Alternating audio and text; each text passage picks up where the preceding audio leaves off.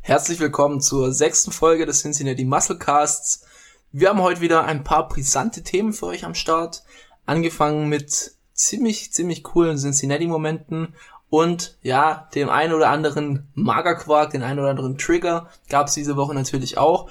Und heute folgt der zweite Teil von unserer Tierlist, die wir letzte Woche angefangen haben, mit weiteren interessanten und äh, diskussionsfähigen Begriffen. Ich würde sagen, wir starten direkt rein mit den Cincinnati-Momenten. Michi, was war dein Cincinnati-Moment diese Woche? Erstmal Hallo an alle Zuhörer auch von mir.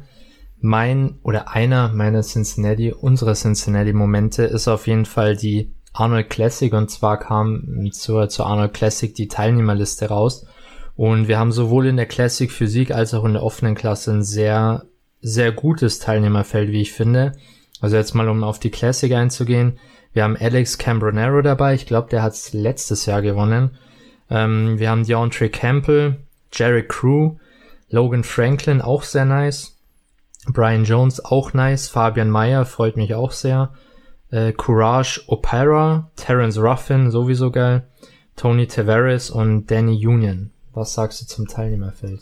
Also ich finde, jetzt gerade wenn man so mit den letzten Profi-Wettkämpfen dieses Jahr vergleicht, sind da schon deutlich mehr ähm, bekannte Namen dabei. Also jetzt hier in der Classic Physik haben wir ja ähm, mit dem Alex, mit ähm, dem Brian und dem Terence ähm, drei Stück aus der, aus der ich glaube, Top 6, wenn ich mich jetzt nicht irre, vom letzten Olympia. Ähm, also besonders gehypt bin ich auf, auf den Brian Jones. Brian Jones ist so einer meiner Favorite Classic Physiques. Der hat mich letztes Jahr einfach vom Hocker gehauen. Ich denke, wenn er jetzt noch ein bisschen an den Waden, seine Waden sind, glaube ich, seine größte Schwäche, dann noch ein bisschen ausbessern würde, ist er, wie man so schön sagt, flawless. Ähm, gefällt mir richtig gut. Ähm, was mir, wer mir auch super gefällt, ist auch ein Logan Franklin, wobei er mir halt eher in den, in den Instagram-Posts gefällt. Also die Bilder, die er hochlädt, sieht er immer sehr, sehr brutal aus. Ich fand es letztes Jahr bei Mr. Olympia nicht ganz so gut auf der Bühne, also wie es rübergekommen ist.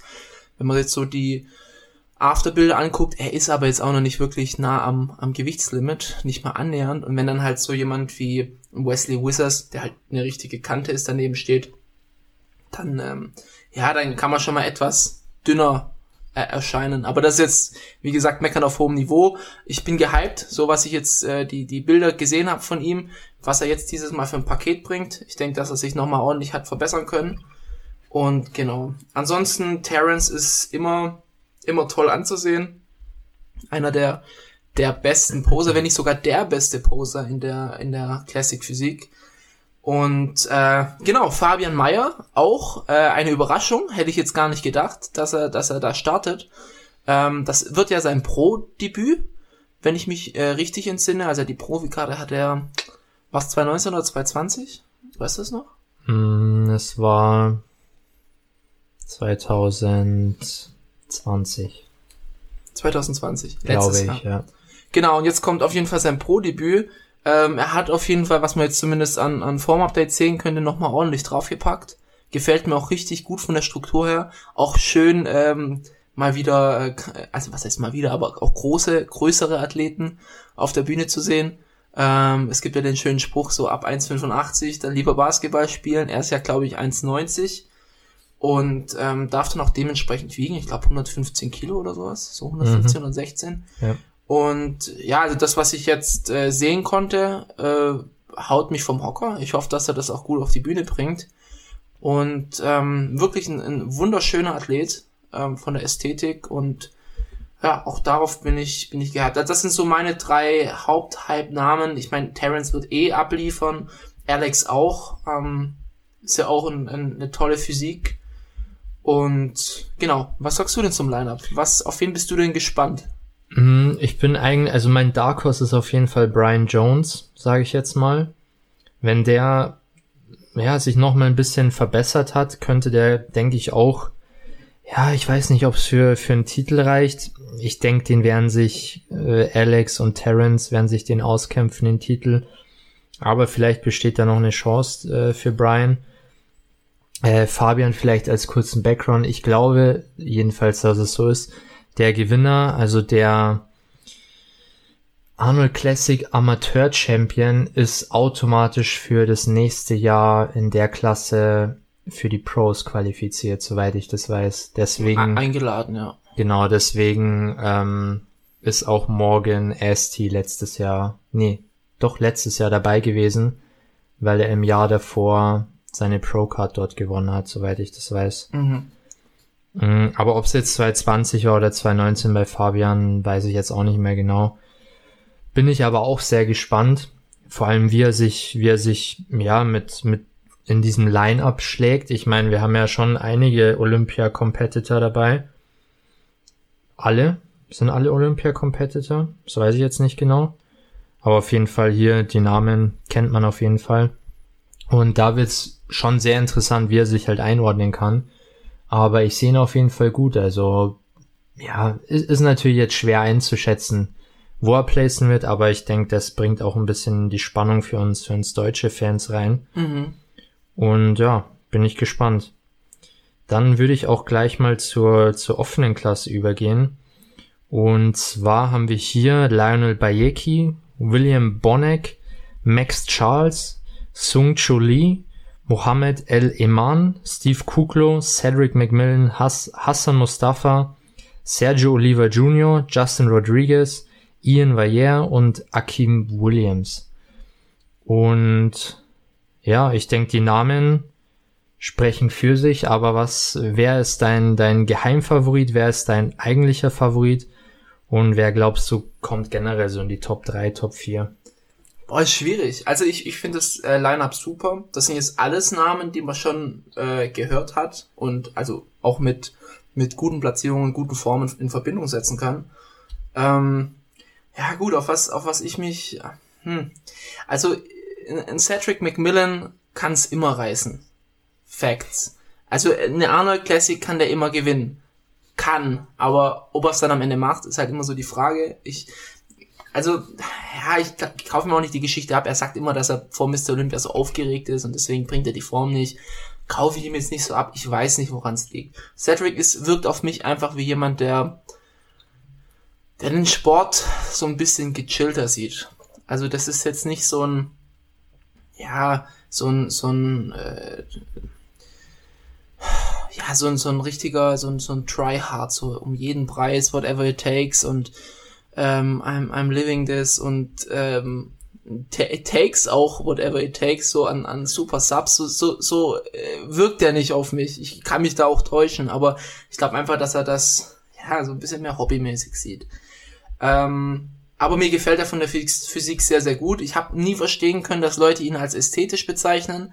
Das war für mich, äh, ich weiß ich nicht, was an ihm ästhetisch. Also natürlich ist er ästhetisch, aber für mich ist auch ein Ian Valliere ästhetisch. Für mich ist auch ein, ein ja, was weiß ich, ein, ein Ronnie Coleman war auch irgendwie ästhetisch. Aber das ist halt, liegt halt im Auge des Betracht, Betrachters.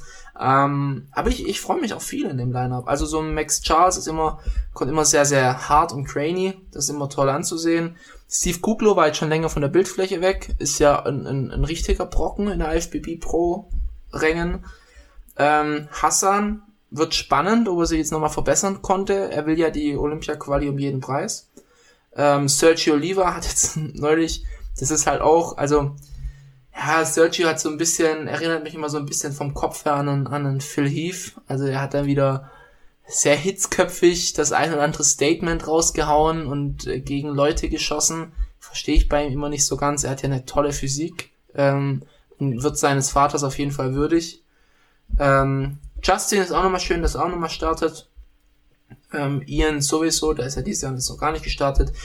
Also mein absoluter Favorit ist ja ein Akim. Akim ist äh, äh, Akim Williams ist ein ein brutales Monster.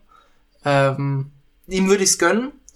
Ich denke aber, dass so die Top 3, ah, da wird sich ein, ein William Bonac, der mir jetzt persönlich nicht so gefällt, aber ich denke, dass ich ein William Bonac, ein Cedric McMillan und wahrscheinlich ein Ian Valliere, das so in den Top 3 battlen werden. Wahrscheinlich wird es am Ende ein William Bonac. Könnte ich mir jetzt gut vorstellen. Ähm, einfach weil er solide seine Pakete bringt. Und ähm, ja, also so, das, das wäre jetzt mein Tipp. Ähm, noch kurz so als Zeitinfo zu Arnold Classic, also die ist zwei Wochen vor Mr. Olympia, deswegen gibt's wahrscheinlich auch so viele ähm, Competitors, die halt da in Shape sind, weil sie vielleicht auch mal Mr. Olympia starten. Ähm, gilt aber nicht als Quali. Also du kannst dich nicht für diesen, diesesjährige, den diesjährigen Mr. Olympia äh, qualifizieren, sondern erst für nächstes Jahr. Genau. Äh, was, was ist so dein, dein Pick für die Top 3? Was würdest du sagen? Ich würde auf jeden Fall auch William Bonek sagen. Dann hm, nehme ich Akeem Williams auch noch mit rein. Wobei ich glaube, dass der eventuell auch Vierter, Dritter werden könnte. Ich glaube nicht, dass er es in die Top 2 schafft. Es ist halt wieder so eine Formfrage. Ja, ich, also, ich persönlich denke, dass es tatsächlich Hassan Mustafa in die Top 3, 4 schaffen könnte. Echt? Oder wird. Ja, weil ich denke, dass er jetzt noch genug Zeit hat, um auch wirklich in Shape zu kommen, weil ihm hat er schon ein bisschen, also nicht, dass er außer Form war jetzt auf seinen Wettkämpfen Mhm. bisher, aber vielleicht nailt es diesmal zu diesem Wettkampf oder dann zur Olympia-Richtung. Aber da könnte ich mir vorstellen, dass der ja drei, vier, fünf oder so belegen könnte. Ähm, hm. Steve Kuklo schätze ich auch noch relativ hoch ein jetzt in dem Feld. Ein Cedric, ich hab's mittlerweile wirklich aufgegeben.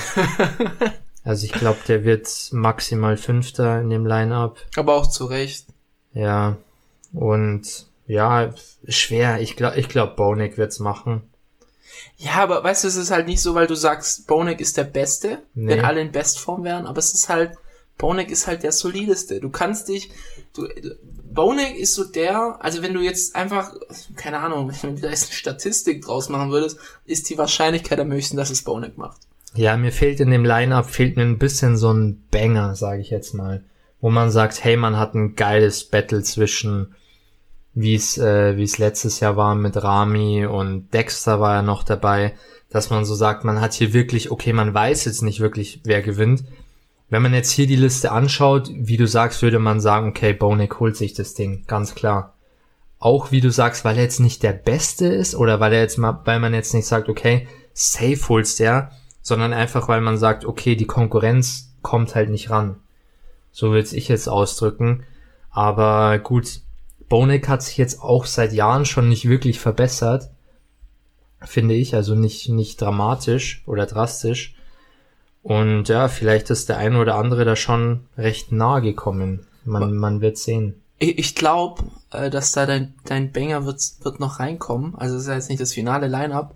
Man munkelt, dass ein, ein, ein Rudi Winkler Rudi Winkler. Rudi Winkler ähm, daran teilnehmen wird. Aber er macht es halt eben abhängig von seiner Olympia-Quali. Also so wie ich es jetzt rausgehört habe, weil er ist sich noch nicht so ganz sicher. Er hat ja noch keine Olympia-Quali Ja. und er wird wahrscheinlich in Tampa starten. Und ja, also ich habe jetzt da schon das- das Form-Update, das hast du sicherlich auch gesehen. Sieht bösartig aus. Wäre jetzt für mich so ein Banger. Also es wäre für mich einer, wenn der jetzt da noch reinkommt, dann würde ich dann eher ähm, zwischen, also ich, ich denke, dass es dann zwischen William und, und Rolly ähm, das Battle wird. Aber sehen wir mal. Es ist noch nichts bestätigt. Wir gehen jetzt erstmal vom jetzigen Lineup aus. Für mich ist, für mich ist Rudi so ein bisschen ähnlich wie Cedric. Ich, also nicht, nicht von der, von derselben Story, aber bei Cedric denke ich mir immer, boah, geil, wenn der in Form kommt. Bei Rudi denke ich mir immer, boah, geil, wenn der auf die Bühne kommt, so wie er auf den Bildern aussieht. Ja, schon. Wobei, bei ihm muss man halt auch sagen, er nimmt sich zumindest Kritik zu Herzen. Also ich weiß noch, als dieses Drama mit seinem Blähbauch war und ähm, dann wurde er da sehr kritisiert und im Jahr drauf kam er dann mit einer Vakuumpose. Dann wurde seine Form ein bisschen kritisiert und dann äh, kamen immer mehr so crazy. Letztes Jahr war ja, falls du dich erinnerst, da gab es dann so ein Update, wo er dann sehr downsized aussah, aber auch richtig trocken. Ähm, konnte ja dann leider nicht Corona-bedingt oder weshalb bedingt auch immer, da gab es ja auch das eine oder andere Ja. Gerücht, ähm, konnte er dann nicht starten. Ähm, ja, also ich, ich bin gespannt, was er dieses Jahr bringt. Er sieht jetzt auf den Bildern jetzt wieder aus wie let- letztes Jahr, also jetzt nicht, nicht so freaky, wie er mal freaky war. Kann jetzt auch noch im Bild liegen, wer weiß. Ähm, ich bin gespannt. Also ich, ist für mich ist ein Fragezeichen, aber jetzt nicht so ein Fragezeichen wie ein Cedric. Also beim Ja. Cedric ist die Wahrscheinlichkeit sehr, sehr gering, dass er es bringt. Ja. Nee, es war, war jetzt auch tatsächlich nicht auf die Form bezogen, sondern generell von was man sich denkt oder erwartet und was man bekommt Ja. letztendlich. Hm, So ja. war es eher gemeint. Dann würde ich auch schon zu meinem zweiten Cincinnati-Moment übergehen. Mhm. Und zwar, ich bin mir nicht mehr sicher, ob wir es letzte Woche schon erwähnt haben, aber die GmbF findet statt. Ich glaube, wir haben es erwähnt. Ja, haben wir. Und es kam jetzt so, Schritt für Schritt kam die ganze Organisation, also wie der Wettkampf organisiert ist, kam so ans Licht und haben wir Infos bekommen. Und ich muss sagen, ich, also ich bin wirklich Chapeau auch an die GmbF. Es ist wirklich brutal gelöst, meiner Meinung nach. Also wirklich alles wirklich perfekt gemacht. Also wir haben, da, da geht's los mit, okay, Freitag ist Anmeldung für alle, finde ich auch okay, dass das gesplittet ist. Freitag für jeden Anmeldung, auch wenn man am Sonntag startet. Es gibt ein eigenes Testzentrum neben der Halle. Das heißt, man muss nirgendwo anders hinfahren. Man kann einfach zur Halle gehen, macht schnell seinen Corona-Test, geht in die Halle und fertig. Ähm, ja, generell, ich, mir, mir fallen jetzt die einzelnen Punkte gar nicht ein.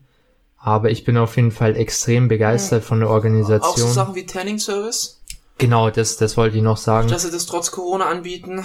Testen war dabei. Ähm, ja, allgemein, die haben einen sehr tollen äh, Plan. Sie, auch alle Klassen finden statt. Das ist ja auch Ja. was. Also die haben jetzt nichts gekürzt. Der Stream soll anscheinend, der kostet 15 Euro.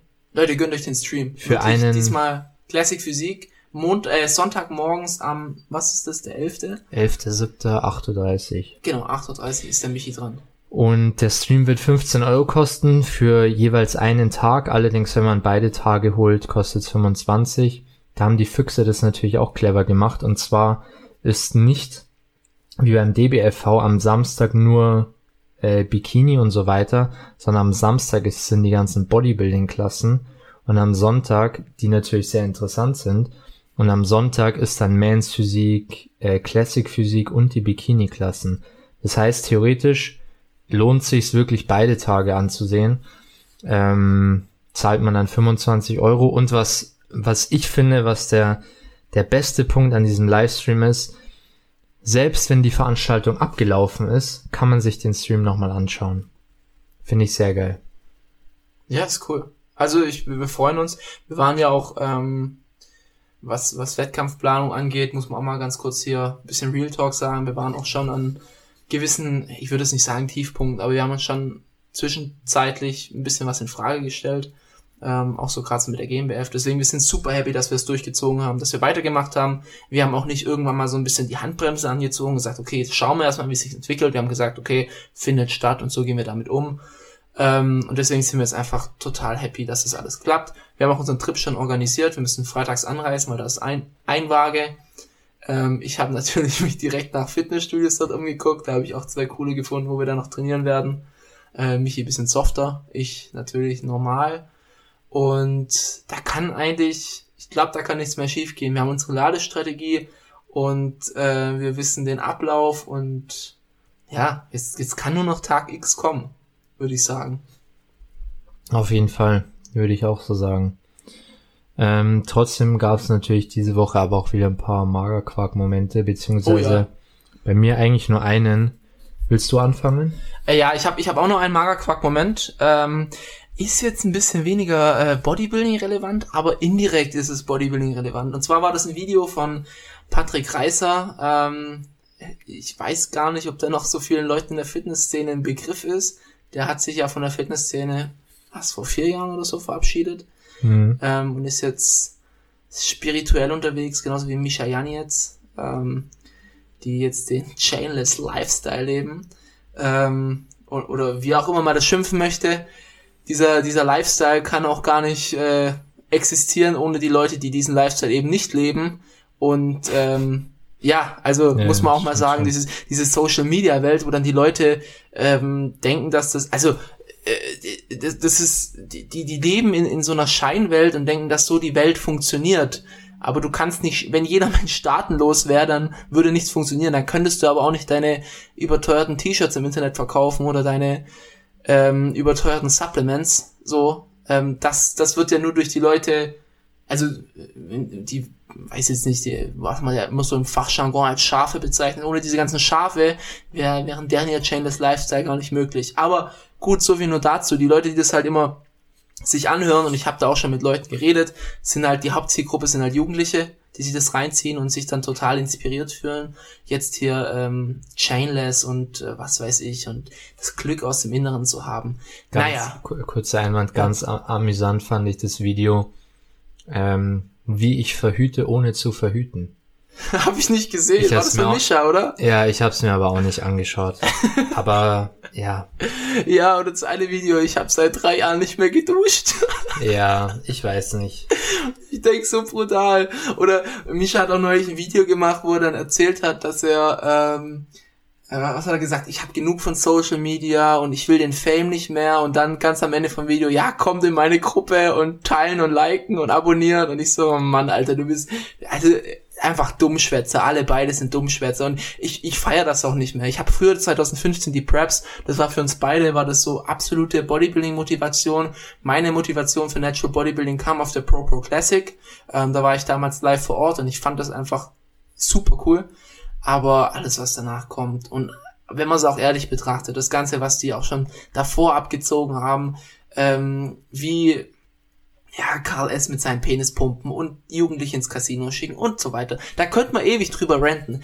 Aber was äh, das aktuelle Thema oder der aktuelle Trigger, den ich einfach äh, bringen muss, weil ich sowas unglaublich verwerflich finde, ist, äh, Patrick Reiser hat ein Video hochgeladen, wo er von seiner Nahtoderfahrung mit 5 MEO DMT, also einer psychedelischen Substanz, geschildert hat und da halt eben erzählt hat, dass er, was weiß ich, Nahtoderfahrung und wie, wie das ihn wieder erleuchtet hat. Und also erstmal, ne, da muss ich jetzt auch mal sagen, diese ganzen Leute, die immer erzählen, dass sie von psychedelischen Substanzen die Erleuchtung haben und jetzt, jetzt wissen sie, wie das Leben läuft und dann zwei Videos vorher sagen, wie glücklich sie sind und wie zufrieden sie sind. Also warum muss man sich dann solche Substanzen einwerfen? Das ist für mich ein großes Fragezeichen. Check ich nicht. Ähm, naja, wie auch immer. Er hat ja auch gesagt und äh, nicht zum Nachmachen und nicht jeder kann da so gut drauf reagieren. Natürlich werden es Leute nachmachen, egal was du darüber sagst. Er hat in diesem Video nicht gesagt, dass du dadurch ähm, Hallus kriegen kannst. Er hat nicht gesagt, dass du einen Mördertrip haben kannst. Er hat nicht gesagt, dass du drauf hängen bleiben kannst. Er hat nicht gesagt, dass wenn du Pech hast, du dich aus dem Fenster stürzt, vor ein Auto wirfst oder was weiß ich, dein Leben lang unglücklich wirst. Das hat er alles nicht gesagt. Er hat natürlich nur gesagt, was für eine Experience das war mit seinen Schamanen. Die Schamanen, also sind am Ende des Tages irgendwelche Junkies.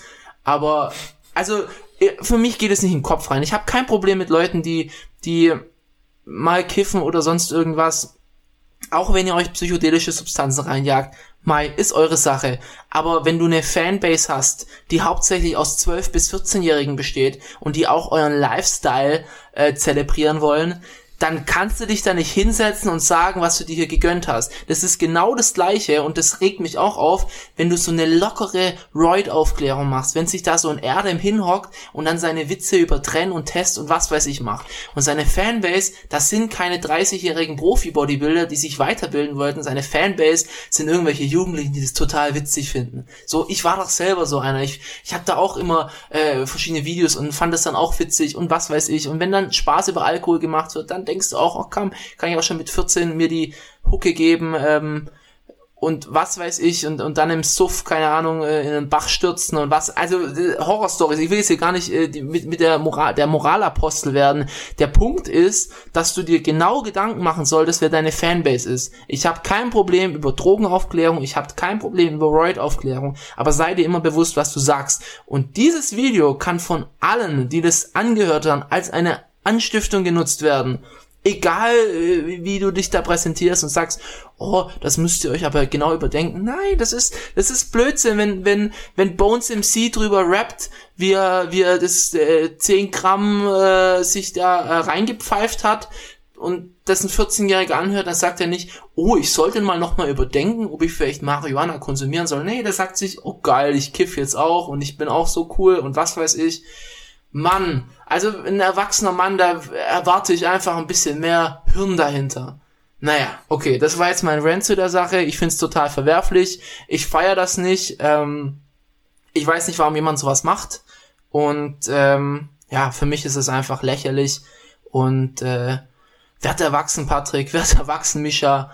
Und genau, aber deine Meinung interessiert mich dazu natürlich auch. Was, was sagst du dazu? Und auch, findest du das vergleichlich mit Royd-Videos, Royd-Aufklärung, was ja auch immer mehr im Kommen ist.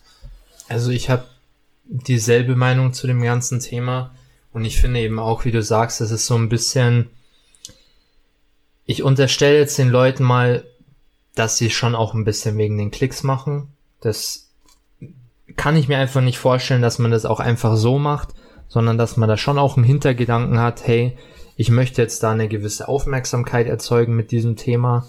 Und es ist natürlich immer, auch wie du sagst, bei dem, bei dem Thema Roids, sobald etwas einfach auch im Gespräch ist, also wenn du jetzt sagst, hey, jemand spricht überhaupt über Roids. Ich meine, ich find's kacke, wenn man sagt, Roids finden nicht statt in dem Sport. Das ist Quatsch, weil es entspricht nicht der Realität. Aber je öfter du zum Beispiel auch über das Thema redest, desto präsenter wird es. Und desto präsenter es ist, desto mehr Menschen denken sich vielleicht auch mal, hey, ich gucke mir die Sache vielleicht genauer an. Oder ich guck mal, was macht jetzt eigentlich dieses Steroid? Und wenn du aber dann, ich glaube, das Alkoholthema ist ein gutes Beispiel. So, ich meine, wie oft gibt's diese Stories so, boah, ich habe mir da und den, äh, zu zweit haben wir drei Kästen weggesoffen oder so.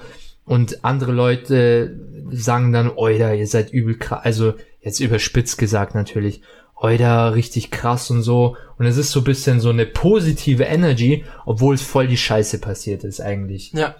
Und das ist genau dasselbe bei dem Roids-Thema. So, es werden dann Witze gemacht irgendwie über Grammdosierungen, wo man sich eigentlich denkt, hey Junge, du weißt doch, was es auslöst oder was das Ganze mit dir machen kann. Vielleicht wissen sie es auch nicht, aber ich gehe mal davon aus.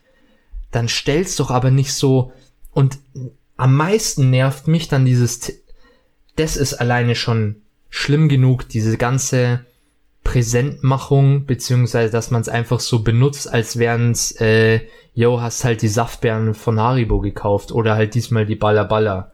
So, als wären es einfach so Süßigkeiten oder so. Und als am meisten kotzt mich aber einfach an, dass die Leute dann so behaupten, es wäre Aufklärung. Was ist da bitte Aufklärung dabei? Ja. Das ist einfach nur eine Ausrede oder einfach nur eine Verteidigung, die sie suchen, weil sie dann sagen, hey, wenn wir drüber reden, dann checken ja die Leute, dass das echt scheiße ist. Nee, eben nicht. Absolut gar nicht. Ja. Da solltest du dir erstmal dein Content davor reinziehen, selber reinziehen und dir dann denken und zum Beispiel, wenn man sich dann Podcast anhört und dann wird gesagt, jo, ich klopp mir dann keine Ahnung wie viel Insulin und so und es ballert übel rein und der andere lacht, weil es einfach übertrieben ist. Wo ist da eine Aufklärung? Das, das ist keine Aufklärung, das ist einfach, das ist fast schon Verherrlichung, ja, wenn man es jetzt so. übertreibt. Ja. Also das, was Aufklärung, äh, Goku hat Aufklärung gemacht, ähm, ich denke, dass wenn du dich mit dem Stefan Kienzel unterhältst, das wird dann Aufklärung sein. Er sagt ja auch selber, er will da nicht drüber reden. Ja. Es ist Teil des Sportes, er verneint es nicht, aber er möchte da hier nichts anstiften und du weißt nicht, wer am Ende der Leitung hockt, du weißt nicht, wer das anguckt. Das kann ein 14-Jähriger mit Muscle Dysmorphia sein, ja, der, der, der, der ähm, nicht mehr in den Spiegel gucken kann, der in der Schule gemobbt wird und dann sieht er wieder so ein Erdem so richtig cool ist und denkst du so, ach komm, hey, jetzt komm, jetzt frage ich doch mal den Jim, ob der was hat und, und dann nehme ich das doch auch und äh, ist ja total witzig. Das ist nicht witzig, es ist nichts witzig an, an, an Roids dran. Facts, es ist es nicht. Klar ist es Teil vom Sport, aber äh, das sollst du, du sollst, kannst dir Gedanken drüber machen, wenn du den Sport jahrelang gemacht hast, weißt, was es braucht und wenn du dich darüber informiert hast, aber einfach so mal die erste Kur anfangen und guck mal, wie witzig und die machen das auch. Nein, es ist nichts witzig an Steroiden. Facts. Du schneidest dir damit Jahre deines Lebens ab und das kann schwanken zwischen 0 Jahren bis 60 Jahre. Ja, guckt euch einen Dallas McCarver an, etc., etc. Das ist nicht, das sind nicht nur Horrorstories. Das kann passieren und ihr kriegt gar nichts von den Athleten mit, die einfach nicht bekannt waren, ja, die dann irgendwie in den Amateurrängen sich immer schlecht platzieren und denken, mehr Stoff ist jetzt die Lösung. Guck mal, die nehmen doch auch mehr Stoff. Jetzt nehme ich auch mehr Stoff und dann irgendwann liegst du mit Leberversagen in, im Krankenhaus und machst dir mal Gedanken drüber, was du jetzt hier eigentlich gerade gemacht hast. Das sind in der Regel also der Großteil der Stoffkonsumenten, und das ist jetzt nicht, weil sie Stoff konsumieren, sondern weil die Leute so sind, sind Hohlköpfe. Und das sage ich jetzt mal so, wie es ist. Die nehmen halt einfach irgendwas, was ihnen gesagt worden ist. Und die Leute, die es vernünftig machen, die, die, die, weißt du, die, die bringen, äh, äh, also die, die, die haben, die machen das Ganze mit Kopf, aber die hocken sich auch nicht in ein Video hin und sagen dann, wie witzig das ist. Ja, also na? Ja, ich, ich denke auch, dass das Problem ist wirklich, wenn du es wenn du's mit Plan machst, dann hast du dich bewusst dafür entschieden. Dann weißt du aber auch, okay, ich trage die und die Konsequenzen. Dann bist du aber auch dazu bereit, meiner Meinung nach, zum Beispiel auch mal ein Blutbild machen zu lassen, auch das mal abzuchecken.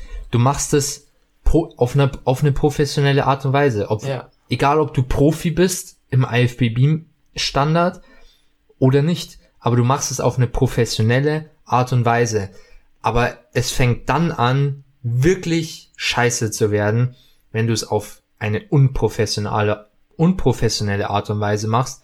Und ich würde fast behaupten, dass 80% der Leute mit Roids unprofessionell umgehen. Die, die haben keine Ahnung. Sie, sie wissen, wie der, wie der Wirkstoff heißt. Sie wissen, wie weit sie die Nadel aufziehen müssen, weil das Person XY gesagt hat und das war's dann. Die wissen aber nicht, was das im Körper macht. Die wissen wahrscheinlich nicht, was die Langzeitfolgen sind. Die nehmen das einfach und denken, das passt schon so. So, ohne, ohne sich Gedanken zu machen.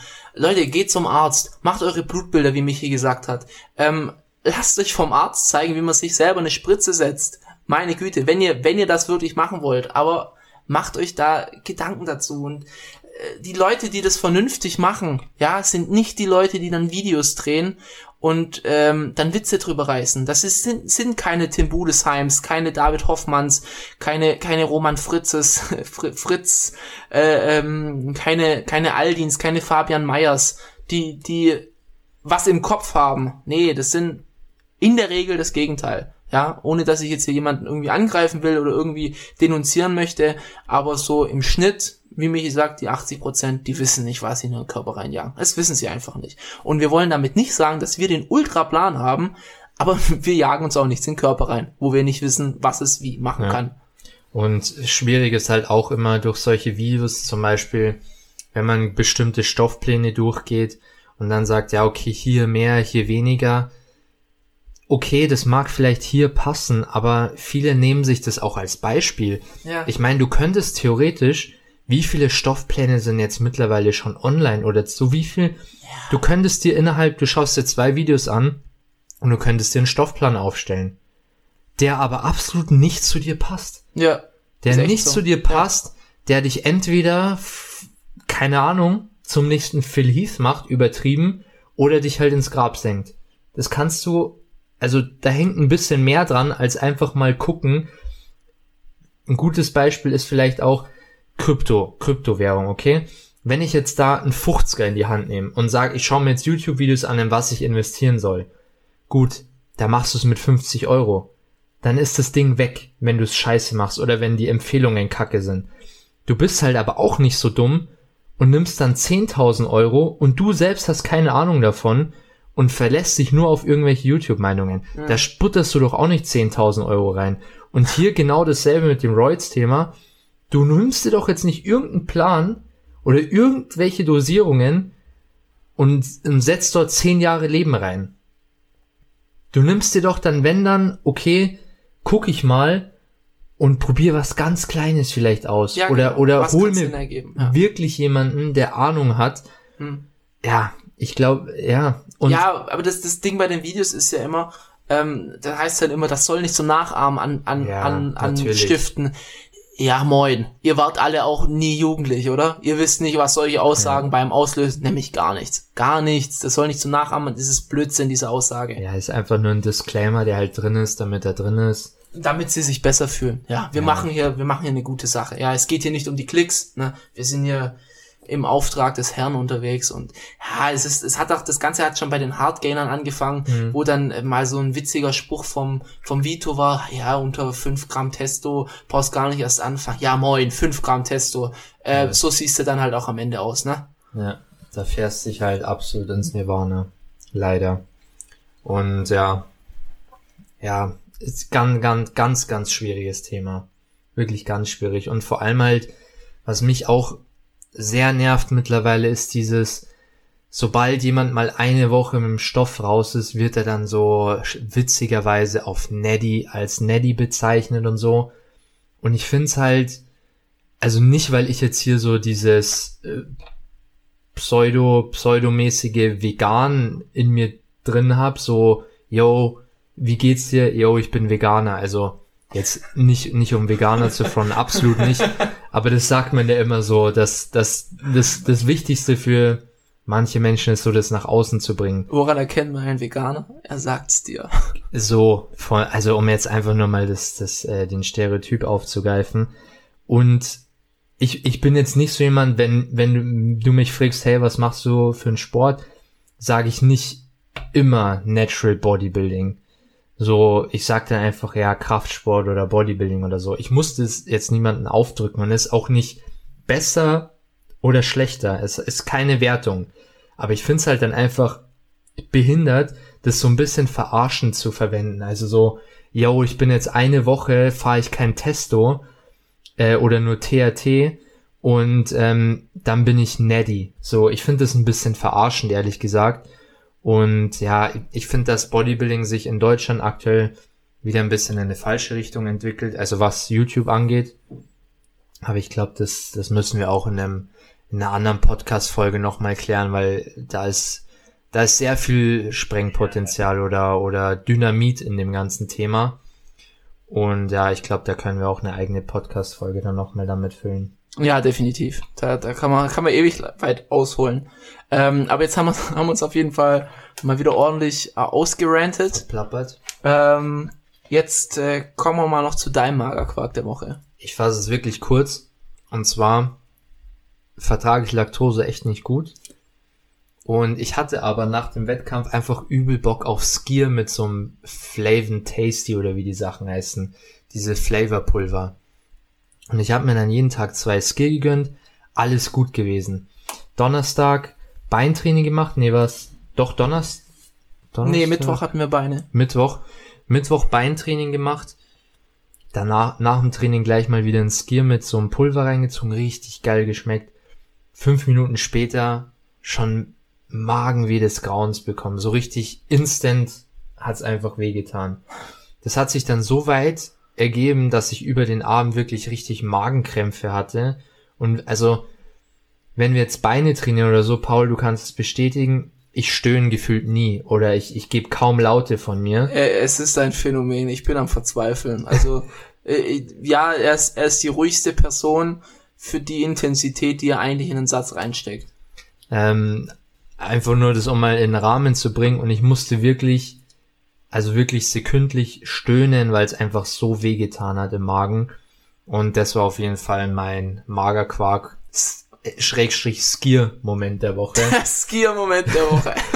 ähm, ja, war nicht geil, aber zum Glück, ich, ich wusste dann auch relativ schnell, hey, wenn das jetzt einmal verdaut ist und, äh, um es schön auszudrücken, ausgeschieden ist das Ganze, dann geht's mir wieder besser und so war es dann letztendlich auch, aber die Nacht war auf jeden Fall nicht so nice. Das war mein Magerquark-Skier-Moment der Woche. Und ja, hast du noch einen gehabt? Ich habe keinen. Ich mich. Ich, das hat schon gereicht hier. Ich habe ich hab fertig gerantet. Kopfexplosion. Gut, dann würde ich sagen, wir starten in den regulären Teil. Und zwar, wir gehen weiter mit unserer Tierliste. Ähm, ich würde jetzt einfach mal, weil ich einen größeren Stapel Begriffe habe, glaube ich, fange jetzt einfach mal an, ein Kärtchen zu ziehen. Und ähm, gehen wir gleich weiter rein. Ah, okay, pass auf. Ich habe Mikronährstoffe gezogen. Wie wichtig ist äh, das richtige Abdecken der Mikronährstoffe für den Muskelaufbau? Ich gebe das Mikrofon einfach mal weiter. Mm, ich würde schon sagen, sehr wichtig. Die Sache ist immer, wie achtet man drauf? Also ich persönlich glaube, ich habe jetzt keine großen Probleme, meine Mikronährstoffe reinzubekommen, weil ich schon immer sehr darauf achte, mich auch gesund innerhalb meiner Makros zu ernähren. Also jetzt auch im Aufbau. Ich habe immer mein Gemüse drin, ich habe immer mein Obst drinnen. Mm, von dem her, ich, ich supplementiere auch die ein oder anderen Sachen dann. Und von dem her habe ich jetzt, glaube ich, keine Probleme, meine Mikronährstoffe reinzubekommen. Und ich denke jetzt auch, wenn ich jetzt sage, okay, ich versuche jetzt mal mein, oder ich versuche meine Mikronährstoffe, meinen Mikronährstoffhaushalt nochmal zu verbessern, würde es jetzt keinen riesigen Benefit bringen.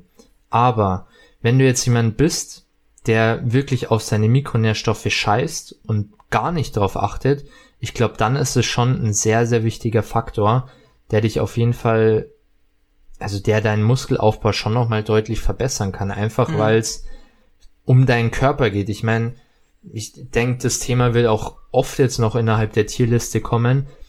Muskelaufbau ist für mich geht's auch immer darum, die bestmögliche Situation für den Körper zu erschaffen, um Muskeln aufbauen zu können. Mhm. Und da zählen für mich die Mikronährstoffe ganz klar auch mit rein. Ja. Also äh, mein mein Take ähm, on this ist ähm, Mikronährstoffe können dir schaden bei Nichterfüllung, also wenn du deine deine nötigen äh, Pegel nicht erreichst ähm, können sie dir Schaden zufügen. Das hat jetzt nicht nur primär was mit Muskelaufbau zu tun, aber generell kann man auch sagen, ein angeschlagenes Immunsystem äh, führt dann dazu, dass du öfters krank wirst und das behindert dann den, den Muskelaufbau wirklich. Also ich hatte auch schon oft mit Athleten zu tun, die innerhalb von kürzester Zeit mehrfach unabhängig voneinander krank, krank waren. Ähm, es macht auch auf jeden Fall auch immer Sinn, ein, ein, großes Blutbild beim Arzt zu machen, vielleicht einmal im Jahr einfach zu gucken, habe ich einen Mangel, habe ich keinen, kostet ein bisschen was, aber dann seid ihr auf der safen Seite. Ansonsten, klar, immer mit, es gibt gewisse Supplements, die kann man jedem empfehlen. Ob dann die Dosierung ausreicht, um deinen individuellen Pegel ähm, reinzubekommen, das ist dann steht auf einem anderen Blatt. Da, dafür könnt ihr halt eben das große Blutbild natürlich machen. Aber hier ist es ganz wichtig, es geht um die Erfüllung, nicht um die Übererfüllung. Also da wird ja manchmal äh, mit, mit Kanonenkugeln auf Spatzen geschossen ähm, und unglaubliche Vitamin und äh, Omega-3 und, und was weiß ich, Spurenelementdosierungen gefahren, die dann noch irgendwo einen Benefit bringen, die bringen irgendwann mal keinen Benefit mehr. Also irgendwann, du, du kannst irgendwann mal so viel EPA und DHA in deinem Körper haben, ähm, bringt dir irgendwann mal nichts mehr. Im Gegenteil, irgendwann hast du dann ähm, gar keine Entzündungsreaktionen mehr im Körper, die eigentlich genauso wichtig sind. Also du solltest nicht kein Omega-6 zu dir nehmen, sondern einfach das Verhältnis besser halten, damit die, das Verhältnis zwischen Entzündungen und Entzündungsreaktionen, entzündungshemmenden Reaktionen einfach gut ist in deinem Körper. Ähm, aber ja, wie gesagt, ihr, braucht ihr braucht nicht unglaublich viel. Äh, was immer ein guter Tipp ist, ist am besten ein Multivitamin-Supplement zu nehmen, vielleicht ein Vitamin D-Supplement, Vitamin K2-Supplement. Ein Omega-Supplement kann auch Sinn machen. Ähm, wie gesagt, das ist alles unter der Prämisse, dass ihr ein Durchschnittsbürger seid. Wenn ihr jetzt jemand seid, der den ganzen Tag an der Sonne schafft, braucht ihr zumindest im Sommer kein Vitamin D. Wenn ihr jeden Tag Fisch esst, braucht ihr auch keine Omega-3s. Ähm, Multivitamin hatte ich schon gesagt, weiß ich nicht. Ja. Zink kann noch Sinn machen. Ähm, solche Sachen, aber das sollte kein Ersatz sein. Und dann, dass das eher wichtiger ist, dass ihr viele unverarbeitete Lebensmittel zu euch führt, dass ihr so immer drei bis 400 Gramm Obst und Gemüse am Tag isst, also jeweils 300 bis 400 Gramm.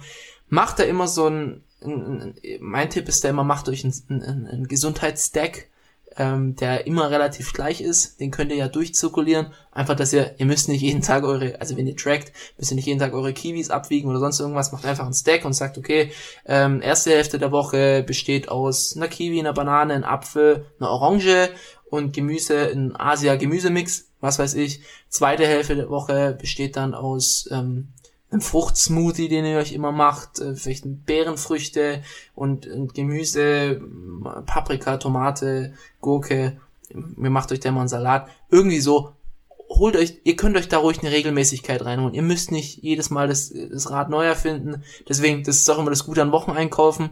Kauft euch einfach so viel, dass ihr in der Summe genügend Obst und Gemüse habt, aber esst dann einfach kreuz und quer. Esst ähm, Obst und Gemüse sowohl frisch als auch gefroren. Auch das hat jedes seine individuellen Vorteile. Ähm, esst's mal gedünstet, esst's mal angebraten, wie auch immer. Ähm, das Ganze verbessert die, die Bioverfügbarkeit unterschiedlich. Auch ganz wichtig ist, ähm, diese, diese Supplements, wo ich gesagt habe, die sind zwar schon wichtig, aber gerade so sekundäre Pflanzenstoffe plus verschiedene Formen von Vitaminen, welche besser oder schlechter vom Körper aufgenommen werden, das unterscheidet sich auch. Also das ist, da, da ist das frische Obst und Gemüse in der Regel immer überlegen. Aber damit seid ihr auf der sicheren Seite. Ähm, abschließend würde ich einfach sagen, Mikronährstoffe für den Muskelaufbau per se sehr wichtig. Ich würde es aber nicht direkt zum Muskelaufbau hinlegen. Also für mich wäre das eher so eine B oder eine C. Ich, ich würde B sagen. B. B. Alles klar. Weil wenn wir jetzt sagen, wir haben Körperfettanteil C, finde ich Mikronährstoffe schon wichtiger. Genau. Ist gut. Ähm, ist gut. Ich habe auch Mikronährstoffe aufgeschrieben, den packe ich dann einfach hier oben drauf. Ja. Äh, vielleicht noch auch ein kurzer, ich sage jetzt mal Tipp von mir. So mach's ich jedenfalls. Das ich, ich bin immer sehr effizient, was Ernährung angeht. Also ich gucke, dass ich so wenig Aufwand wie möglich habe. Ich mache es meistens so, ich kauf Samstag, gehe ich einkaufen, kaufe mir verschiedene Obstsachen, Mango, Kiwi, Ananas, Orange, Apfel, Birne, was weiß ich, eben verschiedene Sachen, auch Erdbeeren, Heidelbeeren und so weiter und macht es dann in einen großen Behälter rein, schneid mir das halt so auf, äh, in schöne Stückchen, macht es in einen großen Behälter rein, mixt es durch, dann habe ich so ein Overall Fruit Mix und hol mir dann einfach jeden Tag meine, gut in der Diät sind es aktuell 200 Gramm, im Aufbau würde ich 400 Gramm nehmen oder 500 Gramm pro Tag, hol mir dann einfach meine Menge raus und muss auch nicht groß weiter was vorbereiten. Hm. Wäre vielleicht auch eine Möglichkeit, das so umzusetzen. Aber wie gesagt, so mach's ich. Das ist ein Und- guter Tipp. Aber achtet halt darauf, dass ihr einen guten Kühlschrank habt. Genau. Da, ach, genau. da scheitert's bei vielen immer dran. Äh, also Kühlschrank allgemein, Vielleicht- da kann man nicht zu viel Geld ausgeben. Vielleicht auch mal ein Grad ein bisschen niedriger stellen, wenn das möglich ist bei Genau. Kühlschrank und dann brennt brennt nichts an oder fault nichts an, sagen wir es halt so. Ja, ist ein guter Tipp. Find Dann cool. gehe ich mal weiter und zwar habe ich Lebensmittelauswahl. Wie wichtig ist die Lebensmittelauswahl für Muskelaufbau? Boah. Hm. Sch schwierig. Leb Lebensmittel, du meinst, welche Lebensmittel du nimmst? Ja. Würde ich jetzt straight up in die Bro-Zone packen. Ja. Und zwar, ja, ich sag dir warum. Weil, ähm, das ist allgemein. Ich, ich bin kein Freund und äh, ähm, auch Leute, die bei mir im Coaching sind, können das bestätigen. Ich mache keine Ernährungspläne. Ich, ich halte nichts von Ernährungsplänen. Aus dem einfachen Grund, weil du Leuten dann eine Lebensmittelauswahl vorgibst, die vielleicht gar nicht für sie praktikabel ist. Das geht ja teilweise so weit, dass die schreiben dir dann irgendwie jeden Tag ein Kilogramm Rindfleisch rein und der Athlet sagt, ja, aber ich bin doch Vegetarier. Ja, mei, fressen musst's. So, also diese, diese klassischen Bro-Sprüche, so, ess doch einfach jetzt das Steak und jammer nicht rum. Ich halte davon nichts. Also das ist, das ist kein langfristiger Ansatz. Das bringt dich auch nicht voran. Das tu dich kurzfristig abfacken und irgendwann bist du dann raus aus dem Ganzen und hast dann keinen Bock mehr drauf. Also von wie vielen Leuten habe ich schon gehört, wie anstrengend ihre Ernährung ist und, oh, und jeden Tag das gleiche essen. Wenn es euch nicht passt, ihr müsst nicht jeden Tag das gleiche essen. Deswegen, also, ich pack's in die Bro-Zone, also ich würde es in die Bro-Zone packen, wir können da gern drüber diskutieren, ähm, weil es ist, im Großen und Ganzen ist es egal, ob du jetzt dein, dein, äh, sagen wir, nehmen wir einfach mal äh, Kohlenhydrate, ja, es ist eigentlich relativ egal, ob du jetzt deine Carbs mit Nudeln, mit Reis, mit Toast, Team Toast an der Stelle, ähm, mit Rice Krispies oder was weiß ich, auffüllst. Am Ende des Tages entscheiden die Menge Glucose im Körper, ähm, die Mikronährstoffe, die mit dem verwendeten Lebensmittel einhergehen. Ähm, dass es bei Nudeln anders ist als bei Reis, ist klar. Dass Reis jetzt keine Mikronährstoffbombe ist, sollte auch jedem klar sein. Ähm, also, dass das allgemein relativ irrelevant ist. Und ähm, deine Verträglichkeit von den Lebensmitteln. Also das ist wichtig. Ähm, Stimmt, also Verträglichkeit ist jetzt was, wo man sagen kann, okay, da ist es natürlich ist es wichtig. So, wenn du Gluten, äh, Glutenunverträglichkeit hast, solltest du vielleicht keine Nudeln essen. Logisch, aber äh, für mich geht es jetzt primär um den Muskelaufbau, dass es im Großen und Ganzen egal ist, ob du jetzt Nudeln, Reis, Brot oder was auch immer isst, ob du jetzt äh, Rind, äh, Fisch, äh, Hühnchen oder Tofu isst. Im Großen und Ganzen macht das keinen großen Unterschied, wenn überhaupt. Ich würde sagen, ich stimme dir zu 100% zu. Ich habe den Begriff, also vielleicht, warum ich den Begriff reingenommen habe, ist aus dem Aspekt, den du jetzt noch angebracht hast mit der Verträglichkeit. Also ich denke, es macht schon Sinn zu sagen, okay, wenn du jetzt Sachen nicht so gut verträgst oder Lebensmittelauswahl hört sich jetzt ein bisschen so an, als würde man was begrenzen, was man essen sollte so wie du es im ersten Teil gesagt hast, so, es ist komplett egal. Wenn theo in, theoretisch du verträgst Nudeln genauso wie Reis, selbst wenn du Nudeln ein Prozent schlechter verdaust oder verträgst als Reis, ist es auch noch völlig egal. Ja. Ich habe es eher auf den zweiten Teil bezogen, beziehungsweise mit reingenommen, dass man jetzt sagt, okay, wie bei mir, ähm, es ist jetzt auch nicht kriegsentscheidend, wenn ich jetzt mal ein Skier esse. Mhm. Davon habe ich, glaube ich, keinen schlechteren Muskelaufbau, da bin ich mir sicher. Aber ich glaube, es ist jetzt vielleicht nicht optimal, wenn ich jetzt, so wie letzte Woche, täglich äh, mir zwei Ski reinfahre. Ist vielleicht nicht das Beste dann. Genau. Ich habe es Ja. eher aus diesem Aspekt mit reingenommen, Okay.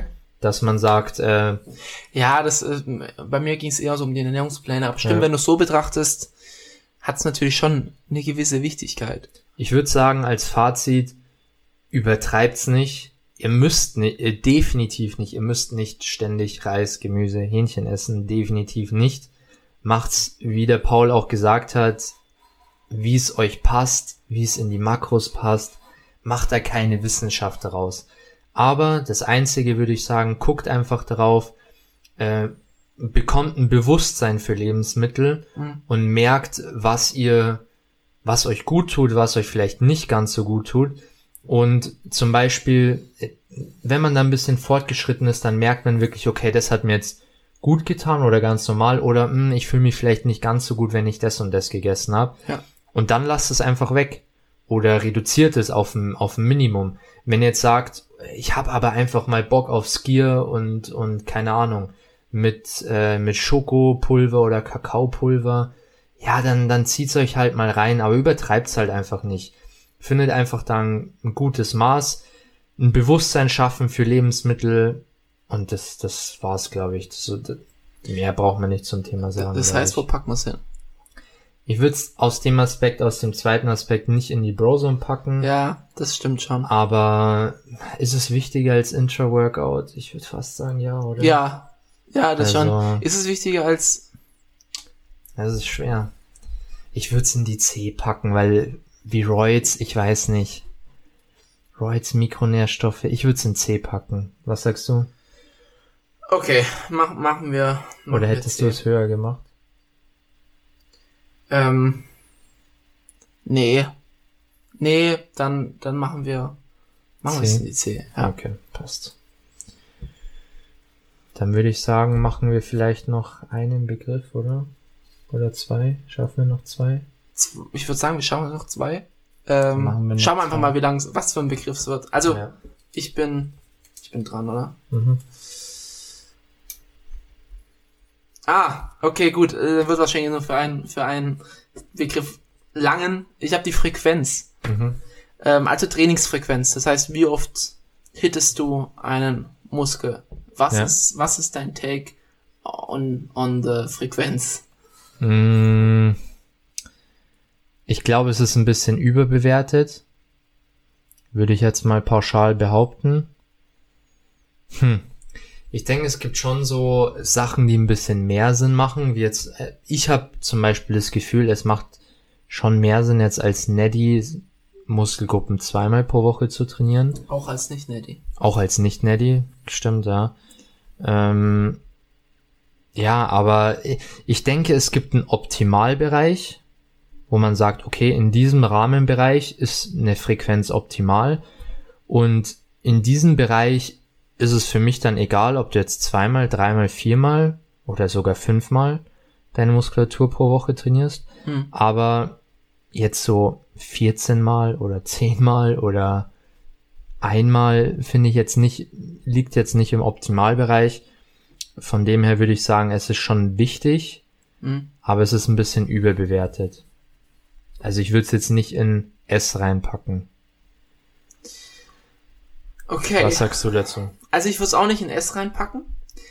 Ähm, also das Thema mit ähm, Frequenz ist eher, also die Frequenz um des Frequenzes willen ist nicht so wichtig. Das stimmt. Also ähm, ganz unwichtig wird's dann bei, bei tatsächlich bei Enhanced-Athleten, einfach weil die Proteinbiosynthese kontinuierlich am Start ist. Bei Naturalathleten, ja gut, die, die Proteinbiosynthese ist, ist ähm, ja, so zwischen 24 und 48 Stunden aktiv. Wenn du weiter fortgeschritten bist, auch mal länger. Ähm, aber äh, innerhalb, äh, es ist am Ende des Tages, auch wenn wir jetzt diese Daten zur Muskelproteinbiosynthese haben, scheint es in der Literatur nicht so relevant zu sein. Also alles zwischen, wie du gesagt hast, zwischen zwei und fünf scheint allein auf die Frequenz bedingt in Ordnung zu sein oder förderlicher. Also vor allem eins versus zwei ist auch bei gleichem Volumen ähm, besser. Also da, da gab es dann tatsächlich einen Unterschied, aber zwischen zwei und drei dann nicht mehr so. Und die, die Aktivierung der Proteinbiosynthese hängt ja nicht nur von dem, von ich habe jetzt trainiert ab, sondern auch von der Menge des Stimulus. Also das heißt, wenn du ein sehr, sehr hartes Training hast, ist die, ist die Muskelproteinbiosynthese auch drei Tage aktiv, kann auch so lange aktiv sein. Ähm, auch allein so Sachen wie, wie Leucin-Konsumierung, also äh, eine, eine frequentierte Eiweißkonsumierung, kann das Ganze am Ende schon verbessern. Es gibt aber auch ähm, Vorteile von Frequenz, die vielleicht unberücksichtigt bleiben. Ähm, eine Frequenz hilft dir zum Beispiel, dass du, also die Frequenz ist ähm, vielleicht das Ergebnis von dem Stimulus, den du setzen möchtest. Also das heißt, du nimmst dir vor oder du, du, du weißt dein optimales Volumen für die seitliche Schulter sind, sagen wir, 20 Sätze. So, und jetzt musst du dir eher als die Frage stellen, okay, ich muss es jetzt zweimal die Woche hitten, eher die Frage stellen, okay, wie viel effektives Volumen kann ich in einer Session wegstecken? Wann habe ich in einer Session ein Volumen, was nicht mehr förderlicher ist? Zum Beispiel sagen wir, du machst, sagen wir, du, du, du, du machst diese 20 Sätze Seitheben einmal die Woche. Dann wird der erste Satz wird vermutlich nicht so stimulativ sein wie der zweite, einfach weil du nicht richtig im Movement drin bist. Dann wird der zweite bis zum achten vermutlich sehr stimulativ sein und dann irgendwo werden die Sätze nicht mehr ganz so produktiv. Und da ist halt dann eher so die Frage, okay, ab wann mache ich mein Cut-Off? Dann kommen natürlich noch andere Sachen hinzu, wie vielleicht gibt es eine bestimmte Satzzahl, wo du Probleme bekommst, wo du Schmerzen bekommst, wo du dich nicht mehr konzentrieren kannst solche Faktoren spielen mit rein, um zu bestimmen, wie viel Session-Volumen brauche ich denn. Und wenn du das dann bestimmt hast und vielleicht fällt es bei der seitlichen Schulter auf fünf Sätze, wo du so sagst, mein, mein Optimum liegt bei fünf Sätzen, nach fünf Sätzen äh, bringe ich nicht mal meine Leistung, kann ich mich nicht konzentrieren, bekomme ich Schmerzen im Schultergelenk, was weiß ich, dann ist das dein optimales Session-Volumen und dann kannst du das auf die Woche aufteilen. Dann sagst du, okay, ich habe fünf Sätze, ähm, dann teile ich das auf vier Sessions die Woche auf, und dann hast du deine Frequenz. Und deswegen können auch meiner Meinung nach ähm, auch Enhanced-Athleten davon profitieren, weil du einfach dein Volumen viel besser über die Woche managst. Ähm, ich nehme da immer gerne das Beispiel, ähm, du kannst wahrscheinlich jeden Tag drei Sätze Kniebeugen machen, aber du kannst sicherlich nicht in einem Beintraining 18 Sätze Kniebeugen machen. So, und also du könntest dann quasi sagen, du trainierst sechsmal die Woche, jeden Tag machst du dann drei Sätze, die werden alle sehr, sehr produktiv sein, ähm, einfach weil du auch sehr frisch in das Training reingehst, aber wenn du das in einer Session machst, dann werden vielleicht die ersten fünf oder sechs oder sieben Sätze werden vielleicht noch okay sein, aber danach, das, das weiß selber, fehlt ja. dann die Konzentration, geht dann einfach nichts mehr. Deswegen ja. ist Frequenz wichtig, aber ja, ich, pff, wo ordnet man das jetzt ein? Ich würde schon sagen, ah, sind wir mal ehrlich. Ich glaube, ist, schon, ist schon wichtig. Wer, ja. Also es ist jetzt nicht. Ich, ich würde jetzt sagen, wie, wie du auch gesagt, es ist halt, ein Training auf Frequenz runterzubrechen, ist auch sehr schwer, weil ja. es halt mit vielen, es hängt vom Volumen ab, wie du sagst, wie hm. viel Volumen hast du, dann fährst du vielleicht für die Schulter eine höhere Frequenz als jetzt für die Beine oder, ja. oder für die Brust, aber ich denke, auch wie du es indirekt hittest, ne? Also ja, wenn du so sagst, genau. keine Ahnung, ich, ich habe einen Brusttag und irgendwie hitte ich damit auch meine, meine äh, Front, Front, also die, die, vordere Schulter, dann spielt es da auch zum Beispiel mit rein. Und ähm, solche Sachen sollte man dabei einfach berücksichtigen. Aber es, also es ist sehr, sehr wichtig, aber es ist ja auch ein, ein also in Anführungszeichen nichtssagender Begriff, weil Frequenz heißt ja nur, wie oft hit ich den Muskel. Aber es, es ist ja nicht damit gesagt, du musst ihn mindestens so und so oft hitten, sondern auch wenn du einen Fünfer-Split machst, ist das ja irgendwie eine Frequenz, aber halt eine Einzelfrequenz. Also einmal ja. die Woche hittest du das. Ja. Also ich ja, ich würde mich auf A einlassen. Mach ich denke, dass es sehr, sehr wichtig ist und ich denke auch, dass es äh, oft falsch verstanden wird. Ähm, Wäre auf jeden Fall ein gutes Thema für ein extra Video. Ist so ein bisschen Neddy versus Oldschool, würde ich fast schon sagen. So ein bisschen stereotypmäßig. Genau, ja. Aber, ja. Aber auch da, das ist ein, äh, Frequenz ist ein Spektrum. Es gibt, hm. es ist keine Sollvorgabe. Ähm, du findest auch hundertprozentig Argumente für eine Einzelfrequenz. Ja. Du findest auch Argumente für vielleicht einmal den Muskel alle acht Tage hitten. Ähm, ja, Also ist ein Spektrum. Genau, also ich würde sagen, wir schließen es mit dem Begriff ab. Jo.